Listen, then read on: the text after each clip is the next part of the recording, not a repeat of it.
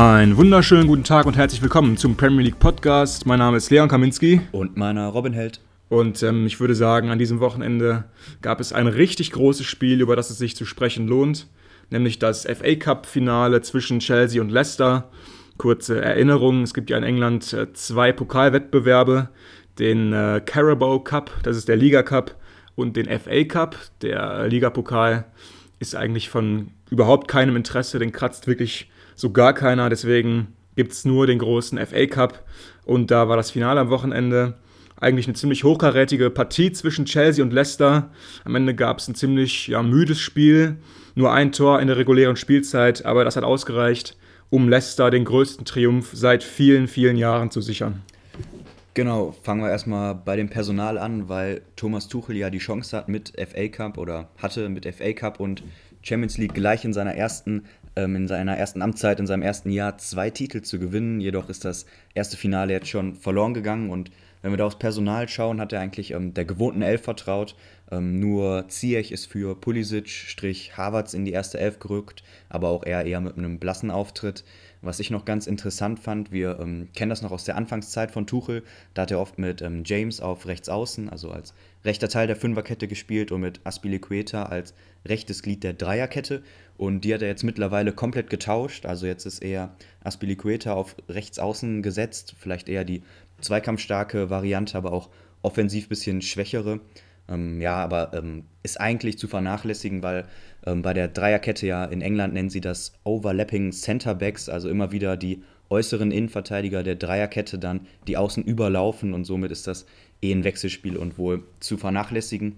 Auf der anderen Seite bei Leicester vielleicht die einzige interessante personale Änderung ist, dass Madison nur auf der Bank saß und Ayose Perez auf der 10 den Vorzug erhalten hat, aber sonst in normaler Besetzung. Hm, vielleicht noch ganz brisant das ähm, Sechser-Duell. Ähm, Kanté, ja ehemaliger Leicester-Spieler und jetzt ein Didi, der seine Nachfolge dort angetreten hat. Ähm, beide sehr ähnliche Spielertypen und einfach unglaublich gute Zweikämpfer im Mittelfeld.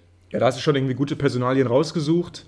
Ähm, Madison hat ja in den letzten Spielen schon gar nicht mehr häufig in der Startelf gestanden, fand ich ziemlich komisch, weil auf dem Papier gehört er eigentlich zu den drei, vier äh, stärksten Leicester-Spielern, würde ich mal so sagen. Ähm, hat er jetzt im Moment nicht mehr den Vertrauensvorschuss von Brandon Rogers, galt ja lange Zeit eigentlich als, ähm, ja, absoluten Top, als absoluter Topspieler in England, war ja auch schon Nationalspieler und so weiter.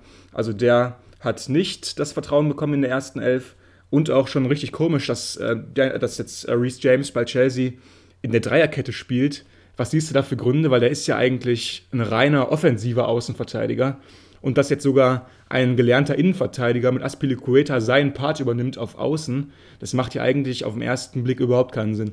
Ja, genau. Und neben dem, was ich angesprochen hatte, dass halt der äußere Innenverteidiger der Dreierkette immer wieder auch sowieso die Wege mit nach vorne macht, ist einfach zu nennen, dass James sehr ähm, zweikampfstark ist, sehr ein robuster Spieler, hat körperlich nochmal zugelegt und ja, also gerade gegen Wadi mit seinem Tempo, da konnte er einfach gut dagegenhalten und vielleicht ein kleiner Schachzug gewesen, der in meinen Augen auch gut aufgegangen ist.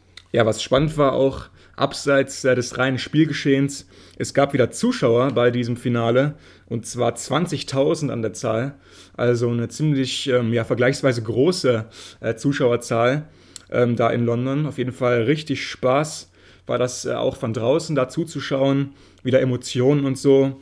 Und dann gab es ja einfach diesen unfassbaren Moment, wo Juri Tielemans, der ähm, Sechser bei Leicester, dieses wunderschöne Weitschusstor erzielt hat, danach in die Kurve gerannt ist und ähm, ja, einfach ein tolles Gefühl für jeden Fußballfan, wieder zu sehen, dass sich wieder Spieler und Fans zusammen freuen können. Ein unfassbarer Moment nach dieser langen Zeit, ne? Ja, absolut. Gab ja auch ähm, irgendwie, das war ja auch so ein bisschen kitschig alles und ist ja irgendwie so alles zusammengelaufen. Die Leicester-Fans, die dann feiern durften, waren ja immerhin trotz quasi ähm, Auswärtsteam 5000 Leicester-Fans anwesend gewesen. Ähm, noch zwei, drei Geschichten. Ähm, Johnny Evans, äh, der ähm, Kapitän, der Abwehrchef, ähm, absolute Stütze im Team, musste ähm, angeschlagen ausgewechselt werden, hatte auch schon die letzten ein, zwei Partien verpasst, war auch relativ tragisch, weil auch für ihn das Finale natürlich sehr wichtig war, wurde dann auch unter tosendem Applaus verabschiedet.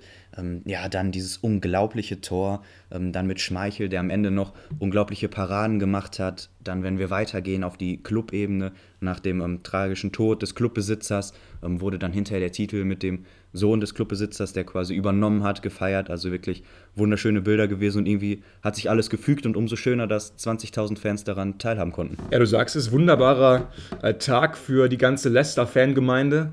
Natürlich ein furchtbarer Tag für Chelsea, die ja als klarer Favorit in dieses Rennen gegangen sind.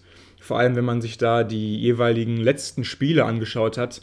Da hatte Chelsea ja unter anderem Real Madrid ra äh, rausgeschaltet in der Champions League und Leicester hatte ja nicht so gute Partien zuletzt. Deswegen hat man da Chelsea schon klar favorisiert. Und jetzt stehen sie immer noch ohne Titel da. Es gab jetzt auch schon Stimmen am Wochenende in England, die so ein bisschen gegen diesen Tuchel-Hype geschwommen sind und gesagt haben, ja, Tuchel hat noch nichts erreicht bis jetzt als Chelsea-Trainer. Er hat zwar jetzt ein paar Mal gewonnen in der Liga, aber er hat jetzt bis, bislang noch keinen einzigen Titel gewonnen. Das erste Finale jetzt verloren. Und wenn er jetzt auch noch im Champions League-Finale verliert, denke ich mal, fällt die Bilanz schon so ein bisschen ernüchternder aus, als es schon gehört wurde von einigen. Dementsprechend ähm, ist da jetzt Tuchel auch mal kritisch zu sehen. Ja, fällt mir schwer. Also ganz ehrlich, es ist seine erste Halbserie ja fast nur. Er ist unter der Saison gekommen, hat alles umgekrempelt, bis jetzt alles erreicht, was man erreichen kann. Eigentlich war das verlorene Finale jetzt der erste Rückschlag und vielleicht ziehe ich da auch mehr oder weniger bewusst die deutsche Brille auf, aber ich bin ein riesen Tuchel-Fan und habe enormen Respekt vor dem, was er mit dieser Mannschaft gemacht hat und ähm, einfach das so von 0 auf 100 umzudrehen, nachdem Lampard da diese Anfangszeit ähm, hatte, finde ich einfach nur bemerkenswert und für mich läuft da absolut alles in die richtige Richtung. Und auch, ich finde, ähm, ich weiß nicht, wie du das siehst, aber ich glaube, das ist auch mental schwierig, wenn du so mehrere Finals innerhalb von zwei, drei Wochen hast und dann jetzt gerade erst das Unwichtige, dann noch das Champions League-Finale im Hinterkopf. Kann man sich da überhaupt so drauf einlassen, wie dann Leicester auf der anderen Seite? Das ist ja halt die Frage, so wie wichtig auch die Spieler die einzelnen Finals dann sehen. Also ich denke, für jeden Spieler auf der ganzen Welt hat das Champions League-Finale den, den größten Stellenwert von allen Spielen, die man spielen könnte. Und ich würde sagen, für Engländer ist der FA Cup auch ein sehr wichtiger Wettbewerb, auch historisch. Den gibt es ja schon wahnsinnig lange. Einer der ältesten Fußballwettbewerbe auf der ganzen Welt. Dementsprechend würde ich sagen, so die europäische Sicht ähm, vernachlässigt da häufig auch so ein bisschen den FA Cup, weil auf der Insel hat er wirklich einen riesigen Stellenwert. Aber ähm, ja, in den heutigen Mannschaften ist es ja auch so, dass da immer mehr ausländische Spieler auch spielen, die vielleicht die ja, die Brisanz oder die Wichtigkeit dieses Pokalwettbewerbs so ein bisschen unterschätzen.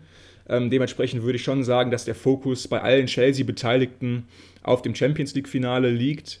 Aber da hatten sie jetzt wirklich die große Chance gehabt, den ersten Titel klar zu machen, haben das verpasst.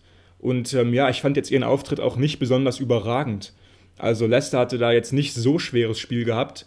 Ähm, du hast gesagt, Kaspar Schmeichel, guter Auftritt von ihm im Tor. Aber ansonsten wurde da jetzt auch nicht übermäßig brillanter Fußball gespielt von Chelsea, ne?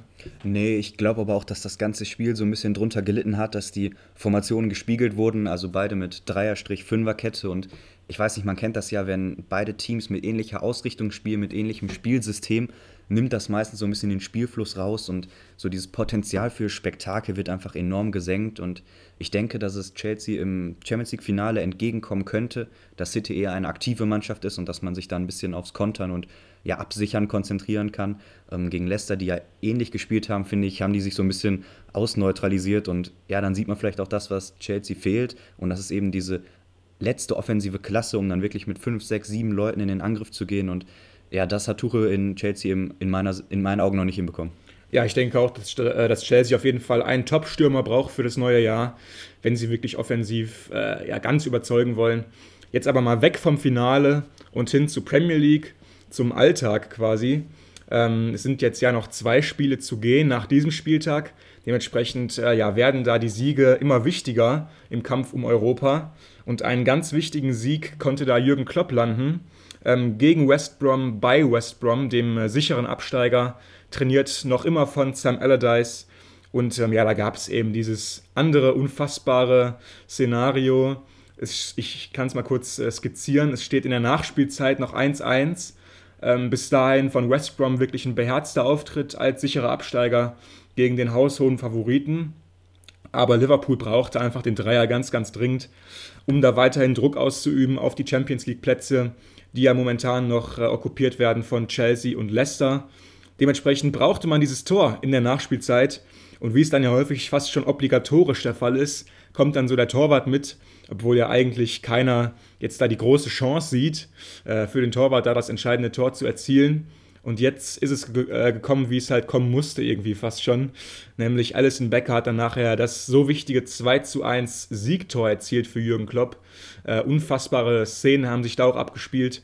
Es war auch echt ein toller Kopfball. Ne? Also jetzt mal weg von diesem Torwart-Ding, den macht er wie ein Stürmer rein. Ja, unglaublich. Also Klopp hat schon gesagt, das ist eine Kopfballqualität, die sieht man so wirklich nicht oft. Hm, ja auch noch so ein bisschen äh, rund um Allison ist ja auch, hat ein schwieriges Jahr gehabt, sein Vater ist ja verstorben, das hat ihn alles sehr mitgenommen. Er hatte auch ähm, leistungsmäßig Rückschläge gehabt, hat, glaube ich, gegen City war das in der Liga so zwei, drei Totalaussetzer ja. gehabt, einfach eine extrem schwierige Zeit gehabt. Liverpool insgesamt am Schwächeln und dann kam irgendwie alles zusammen und das ausgerechnet er das Tor macht, finde ich, ja, ich, ich habe es vorhin schon ein bisschen kitschig genannt, ist irgendwie ein kitschiger Spieltag gewesen und dann eine Geschichte, die äh, schön geendet ist. Ähm, auch noch, um das hervorzuheben, ähm, die Rota-Verletzung hat ein bisschen mit reingespielt, für den ist das, äh, das Saison aus gewesen und eben er hatte zuletzt Manet relativ kurzfristig in der Startelf ersetzt und dann gab es ja nach dem Spiel auch noch einen kleinen Eklat zwischen Manet und ähm, Jürgen Klopp. Als nee, das war unter der Woche gegen Man United. Unter der Woche, genau, ja. als er den Handschlag nach dem Spiel ähm, verweigert hat und nur abgewunken hat. Also es, es kriselte einfach und aus dieser Stimmung heraus, dieser unglaubliche Befreiungsschlag und dann durch den Tor war das natürlich ähm, Geschichten, die nur der Fußball schreibt und extrem, extrem wichtig für Liverpool und ihre Champions League-Ambitionen. Ja, jetzt sind sie wieder fast dran an Chelsea. Hätte ich wirklich nicht mehr äh, geglaubt vor ein paar Wochen noch. Jetzt haben sie die Chance, zwei Spieltage vor Schluss mit einem Punkt an Chelsea hinten Druck auszuüben. Dementsprechend äh, ja von unschätzbarer Wichtigkeit dieser Dreier gesichert vom Torwart. Äh, also allein das zu sagen ist irgendwie schon kurios. Aber lass uns noch mal kurz über diesen großen Eklat sprechen. Das war ja schon ein richtig, richtig großes Thema auf der Insel unter der Woche, weil äh, Jürgen Klopp gilt ja auch einfach so als, als Freund von, von vielen Spielern. Das hat er ja auch so ein bisschen eingebracht im Weltfußball in den letzten zehn Jahren. Er hat ja eben diese extreme persönliche Komponente in dieses Spielerverhältnis reingebracht. Dementsprechend ist es einfach auffällig, wenn jetzt auf einmal einer seiner Spieler, den er ja auch groß gemacht hat, dann ihm diese, diese Geste des Respekts verweigert. Ähm, das kann man einfach nicht gut finden und kann man auch nicht rechtfertigen. Nee, finde ich auch. Also hat mich auch überrascht, weil gerade Manet, glaube ich, auch eigentlich ein Spieler ist, der mit Jürgen Klopp sehr gut auskommt. Sie ähm, hatten vorher schon mal, hatte Klopp versucht, ihn dann damals noch nach Dortmund zu locken und das, es hat dann nicht geklappt. Also die beiden haben auch eine persönliche Geschichte und ähm, dementsprechend einfach, ja, komisch. Jürgen Klopp hat es dann im Nachhinein versucht, ein bisschen runterzuspielen, hat gesagt, ähm, wenn jemand einem fünf Millionen Mal, ich glaube, so hat er es formuliert, Respekt zeigt ja. und dann einmal nicht, dann überwiegt eben diese Respektseite und ja, er hat es runtergeredet, aber trotzdem sowas darf nicht passieren und dann wegen einem Nicht-Einsatz, also da muss ja eigentlich auch ein bisschen mehr im Argen liegen. Also ich habe meinem Trainer noch nie, weil ich einmal auf der Bank saß, irgendwie den, den Handschlag verweigert. Also finde ich schon komisch. Ja, also man könnte irgendwie meinen, dass da ja ein paar Unstimmigkeiten sind im Liverpool-Kader. Ja. Wir haben jetzt natürlich nur die Draußensicht, aber generell hat man das Gefühl, ähm, dass da vielleicht sowas wie ein Umbruch bevorstehen könnte im Sommer, vielleicht sogar zwangsläufig, wenn man sich bedenkt, dass jetzt die ganzen Spieler, die ich gerade schon angesprochen habe, zum Beispiel ein Manet, ein Firmino, ein Salah, ähm, schon so lange unter Klopp spielen da gibt es vielleicht schon die ersten Ermüdungserscheinungen im Verhältnis und so weiter. Also ich könnte mir vorstellen, dass da ein paar Spieler das Weite suchen, weil ähm, Klopps Fußball gilt ja auch als sehr kräfteraubend und auch ja mental als, als sehr fordernd. Ähm, Salah, habe ich ja schon mal gesagt gehabt hier im Podcast, wird ja immer wieder mit einem Wechsel nach Spanien in Verbindung gebracht. Jetzt kommt da dieser Manet-Ärger rein. Also vielleicht muss ich Klopp im nächsten Jahr ein paar neue Offensivspieler suchen. Ja, könnte sein. Ähm, wo du es jetzt ansprichst, ich würde gerne nochmal über Mo Salah sprechen, der, finde ich, auch wieder ein Traumtor gemacht hat, wirklich aus dem Stand, aus 18, 19 Metern das ähm, Ding perfekt in die Ecke setzt. Und es, ich habe jetzt nachgeguckt, es war sein 22. Saisontor. Schon wieder. Also ich ja, finde es unglaublich, ja. wie er auch unterm Radar bleibt. Also so ein bisschen auch geschädigt durch seine eine herausragende Saison, wo er wirklich alles übertroffen hat. Er hat jetzt die letzten beiden Jahre auch wieder über 20 Tore gemacht. Also ich finde, er fliegt völlig unterm Radar und ist auch unterbewertet. Also in vielen jetzt Prognosen, wo alle ihre, ihre besten Spieler in der Offensive küren, geht er so ein bisschen unter und das finde ich schade, weil er irgendwie ja eigentlich nur dadurch jetzt nicht so heraussticht, dass er diese Leistung einfach immer bringt, also dass sich einfach keiner mehr wundert. Ja, also Liverpool ohne Salah, ähm, das wäre für mich nicht mal ein Europateam, ganz ehrlich. Also rechne jetzt mal die 22 Tore von Salah daraus und guckt dann, wie wichtig diese Punkte waren oder diese Tore für die erzielten Punkte von Liverpool. Das sind bestimmt äh, ja, 10, 15 Punkte weniger, die da auf dem Konto wären. Dementsprechend äh, Salah, äh, wahnsinnig wichtiger Spieler, der wichtigste wahrscheinlich, wenn es um das Tore schießen geht bei Liverpool. Und ähm, ja, ich denke mal, ein Abgang von ihm wäre kurz- und mittelfristig nicht zu verkraften. Aber vielleicht bleibt er jetzt ja auch noch. Ich denke mal, äh, viel wird auch davon abhängen, ob Liverpool am Ende in der Champions League spielt nächstes Jahr. Da haben sie ja nur noch, nur noch die Chance, jetzt äh, durch die Liga sich zu qualifizieren. Und ähm, das wird auf jeden Fall eng, weil ähm, Chelsea weiß auch ganz genau, man sollte sich jetzt nicht nur auf die Champions League verlassen, weil man kann ja durch den Gewinn der Champions League sich qualifizieren fürs nächste Jahr. Aber da gelten sie auch ein bisschen eher als Underdog. Und ich denke, dass sie sich jetzt auch schon auf die Liga nochmal fokussieren werden und dass Thomas Tuchel jetzt da auch äh, keinen Fehler machen möchte. Und der Zweikampf wird auf jeden Fall spannend, wer noch am Ende da reinkommt. Was glaubst du jetzt am Ende? Äh, wer schafft von den beiden, Tuchel oder Klopp? Ja, ich habe mich ja gerade schon als Tuchel-Fan geoutet und glaube auch einfach, die Tendenz spricht für Chelsea, ähm, die Euphorie. Man hat eben noch eine hohe Spannung, auch wegen dem anstehenden Champions League-Finale und ich bin mir sehr sicher, dass Chelsea das nach Hause bringt. Liverpool, so schön dieser Moment auch war, man darf ja nicht vergessen im Kontext, man hat gegen West Brom gespielt, ein feststehender Absteiger steht ewig lang 1-1, also man hat sich da jetzt auch nicht in den Rausch gespielt und nur weil sie da jetzt durch Glück gewonnen haben, glaube ich nicht, dass da nochmal so ein Ruck durch die Mannschaft geht. Wir haben die Ungereimtheiten angesprochen mit Manet, Klopp. Also ich glaube einfach nicht, dass diese Mannschaft in der Lage ist, jetzt noch Chelsea zu überholen. Alles klar, dann äh, machen wir weiter mit unserer ja, beliebten Rubrik, sage ich mal. Und zwar dem Spieler des Spieltags. Und ähm, ich habe jetzt da einen Spieler ausgewählt, über den habe ich, glaube ich, schon mal letztens gesprochen. Äh, ich durfte ihn jetzt nochmal ganze 90 Minuten bewundern und ich muss sagen, ähm, jetzt ist er mal mein Spieler des Spieltags. Schluss nur mit dem ganzen Gerede. Ähm, ich nehme ihn jetzt einfach mal. Und zwar ist die Rede von äh, Eberechi Eze von äh, ähm, Crystal Palace, die am Wochenende gespielt haben gegen Aston Villa und zu Hause 3-2 gewonnen haben. Ähm, Eze ist ähm, Achter und so ein ziemlich ähm, ja, vielseitiger Achter auch. Hat ein wahnsinniges äh, Offensivspiel, tolle Flanken, tolle Abschlüsse. Ist auch ziemlich körperlich also in gewissen Aspekten so ein bisschen ähm, Pogba-mäßig drauf. Aber ist schneller für mich und auch viel ähm, ja, wendiger und äh, ja, hat da mehr Waffen einfach sogar im Offensivspiel, finde ich häufig, als Paul Pogba. Und ähm, Aston Villa konnte mit ihm das ganze Spiel über nicht umgehen. Ähm, hat da richtig ein, ein super Spiel abgeliefert und war am Ende auch maßgeblich für den 3 zu 2 Erfolg. Also mein Spieler des Spieltags. Ja, absolut spannender Spieler. Also ist mir auch immer wieder aufgefallen, eine extreme Dynamik in seinem Spiel. Ähm, Finde ich gut, dass du da nochmal den Fokus legst. Ich habe auch eine, eine außergewöhnliche ähm, Spielerwahl, weil es eben kein Spieler ist. Ich ähm, bin mal ein bisschen zur Seite gegangen und habe den Coach von Leicester genommen, nämlich Brandon Rogers.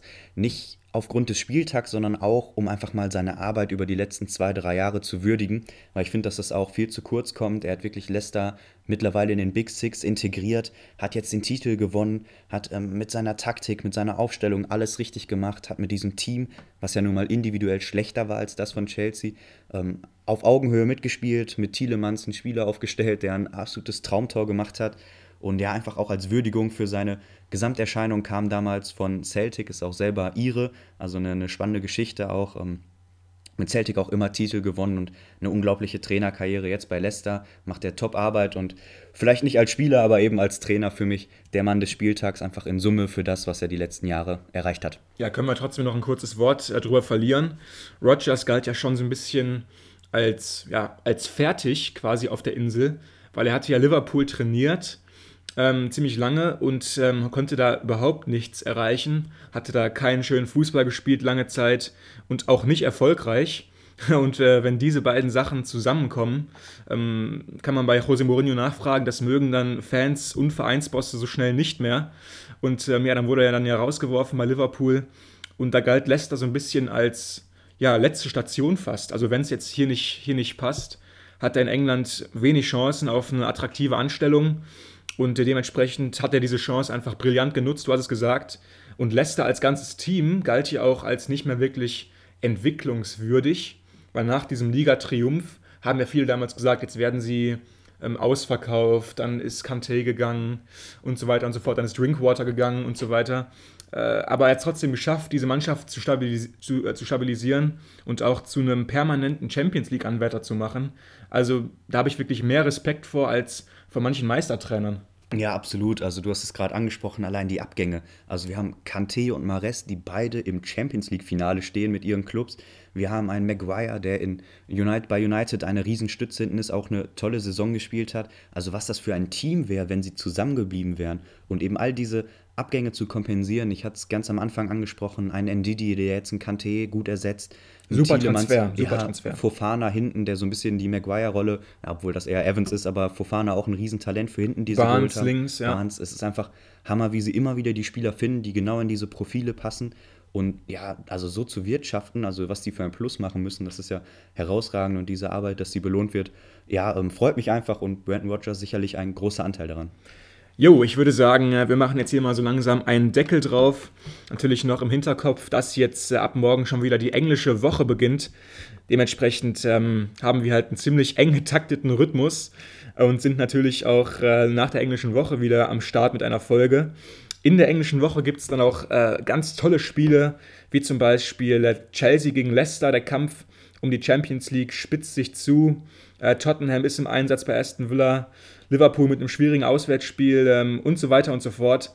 Deswegen äh, fangen wir jetzt mal mit den Ergebnissen an des vergangenen 36. Spieltags. Newcastle, ähm, der sichere Premier Leagueist auch in der nächsten Saison, verliert zu Hause ein tolles Spiel gegen den Meister aus Manchester mit 4 zu 3. Ein Spiel, um dem, um dem, äh, in dem es um wirklich nichts mehr ging, aber trotzdem ja ein tolles Spiel mit sieben Toren. Leeds fertigt auswärts den FC Burnley mit 4 zu 0 ab. Ähm, ziemliches Schützenfest und eine starke Leistung mal wieder von Marcelo Bielsa, die auf dem Weg sind, ein Top-10-Finish in ihrer ersten Saison zu erreichen. Auf jeden Fall beachtenswert. Southampton und Ralf Hasenhüttel gewinnen 3 zu 1 zu Hause gegen den FC Fulham, den sicheren Absteiger. Brighton und West Ham trennen sich 1 zu 1. Ein sehr, sehr schlechtes Ergebnis für West Ham, die damit endgültig die Champions League abhaken mussten und jetzt sogar noch um die Euroleague bangen. Ähm, also das könnte wirklich ein Abfall der Form sein, wie man ihn selten gesehen hat, mit fatalem Endresultat. Crystal Palace, wie ich habe es angesprochen, gewinnt zu Hause gegen Aston Villa mit 3 zu 2. Tottenham gewinnt ebenfalls zu Hause mit 2 zu 0 und sichert ja so ziemlich die Euroleague, nachdem äh, José Mourinho da entlassen wurde. Liverpool gewinnt auswärts bei West Brom durch äh, Alison Beckers Kopfballtor mit 2 zu 1. Und Sheffield, der Tabellenletzte, schlägt auswärts den FC Everton mit 1 zu 0.